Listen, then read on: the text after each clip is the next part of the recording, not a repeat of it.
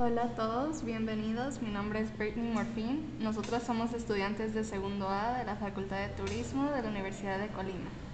El día de hoy les hablaremos sobre el análisis de la dirección en una empresa turística y las estructuras de mercado.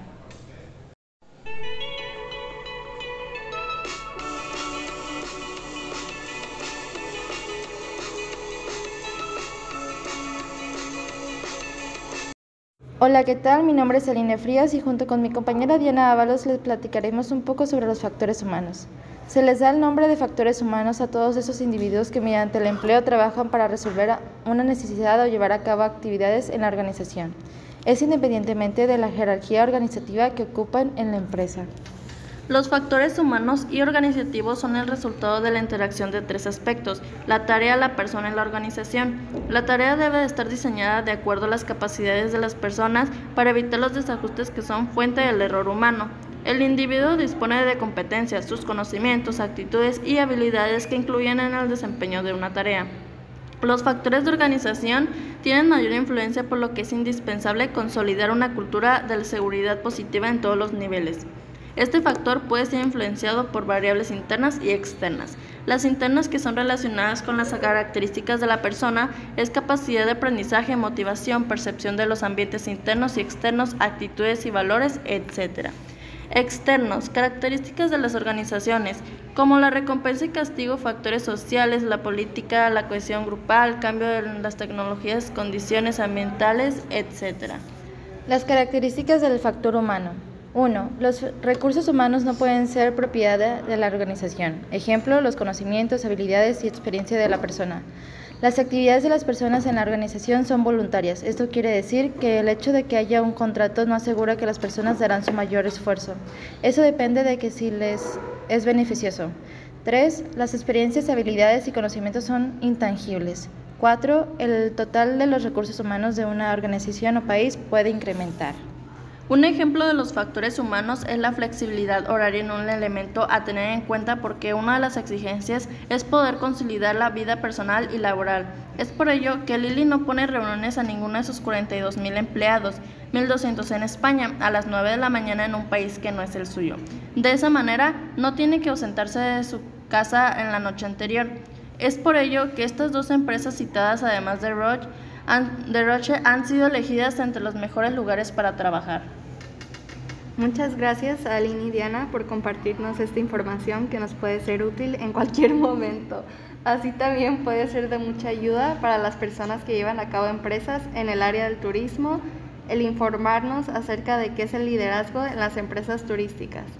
En el sector turístico, el liderazgo es un factor crítico que distingue a unas organizaciones de otras especialmente en época de crisis. Por ejemplo, una de la pandemia fue una de las crisis más grandes y graves por las que pasamos. Con el liderazgo se tuvo que vigilar la toma de decisiones y la coordinación por áreas. Durante esta pandemia, las organizaciones deben ser flexibles, ágiles y decididas. A continuación, mi compañera Jaire Díaz les dará a conocer más sobre el liderazgo. Tener un buen liderazgo hace que el desarrollo del turismo sea centrado en la sostenibilidad, es decir, garantiza las necesidades del presente sin comprometer las posibilidades de las generaciones futuras, englobando las tres dimensiones, económica, medioambiental y sociocultural. También afecta el proceso de toma de decisiones y a la dirección de las empresas turísticas. De este modo, la planificación y las decisiones turísticas deben garantizar la sostenibilidad y reconocer los impactos positivos y negativos que generan la actividad para poder decidir y actuar sobre ellos. Pero bueno, teniendo toda esta información sobre el liderazgo y las empresas, también existe el tipo de mercado en el que se basan estas empresas para poder operar y darle una mejor atención a los trabajadores y clientes. En este caso, la estructura de mercado que se compone por la competencia perfecta, que es aquel en el que existen muchos compradores y muchos vendedores, de forma que ningún productor tiene la capacidad de influir en el precio de mercado. Una empresa perfectamente competitiva es aquella cita producción es tan pequeña en relación con el volumen del mercado que sus decisiones de producción no ejercen ninguna influencia perceptible en el precio. Un ejemplo interesante es pensar a los sitios de ventas en línea como Mercado Libre, eBay o Amazon, como una oportunidad para ver la competencia perfecta en acción, al menos en algunas de sus características. Seguramente cuando buscas un producto específico notas que la mayoría de proveedores lo ofrece al mismo precio o la variación es por centavos de dólar. Otro tipo de mercado es la competencia imperfecta. Los mercados no perfectamente competitivos son aquellos en los que el productor o productores son lo suficientemente grandes como para tener un efecto notable sobre el precio. Por ejemplo, las empresas de tarjeta de crédito como Visa o Mastercard, puesto que son pocos oferentes para una gran cantidad de demandantes a nivel mundial.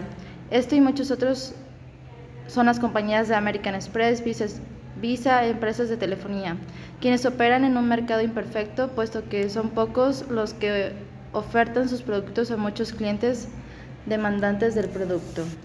La competencia imperfecta se divide en tres partes. La competencia monopolística es una estructura de mercado en el cual hay muchas empresas competidoras en una industria. Cada productor vende un producto diferenciado y hay libertad de entrada y salida de la industria en el largo plazo. Como los fabricantes de auriculares o cascos, estamos ante un producto similar pero en el que cada marca o fabricante busca diferenciarse a través de añadir distintas características, lo que a su vez influye en los rangos de precio, como por ejemplo simulación de sonido 7.1, cancelación de ruido, diademas, almohadillas más económicas y cómodas, etc.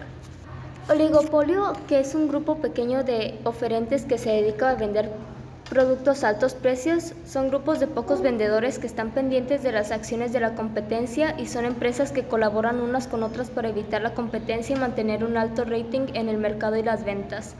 Por ejemplo, las pocas aerolíneas que aún vuelan a Venezuela desde su debacle económico de principios del siglo XXI manejan la totalidad del mercado aeronáutico de y hacia país caribeño. Aunque lo hacen bajo condiciones económicas inusuales, dichas empresas son Avianca, Avior, Copa, Iberia, Latam, entre otras. Por último está el monopolio. Es el tipo de mercado que no tiene situaciones competitivas porque tiene heterogeneidad o diferenciación de bienes y servicios ofrecidos. Un ejemplo sería las tasas aeroportuarias en España, la imposición a las compañías aéreas por parte de AENA, la agencia gubernamental y responsable del estado de los aeropuertos y helipuertos españoles, permite a AENA disfrutar de una posición de monopolio.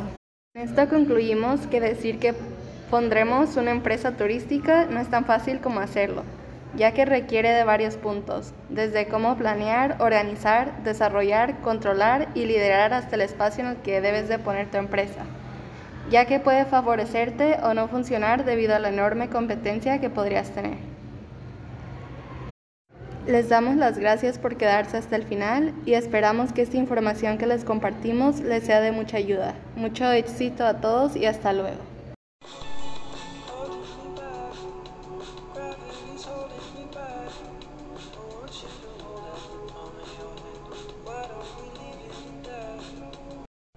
Esta información está respaldada por Editorial ETC 2013 Monopolio, Asociación Española de Empresas Tecnológicas de Defensa, Seguridad, Aeronáutica y Espacio 2020 Factores Humanos. También por Alonso Amo de Desarrollo Organizacional, un modelo de intervención de las organizaciones. Desarrollo del factor humano por Pilar Cursos, Cristian Díaz, también por Hosteleas, saber liderar equipos del sector turístico. También por Martínez, 2016, un nuevo liderazgo para las empresas turísticas. Y por el libro de Economía y Turismo de Francisco Mochón, del 2004.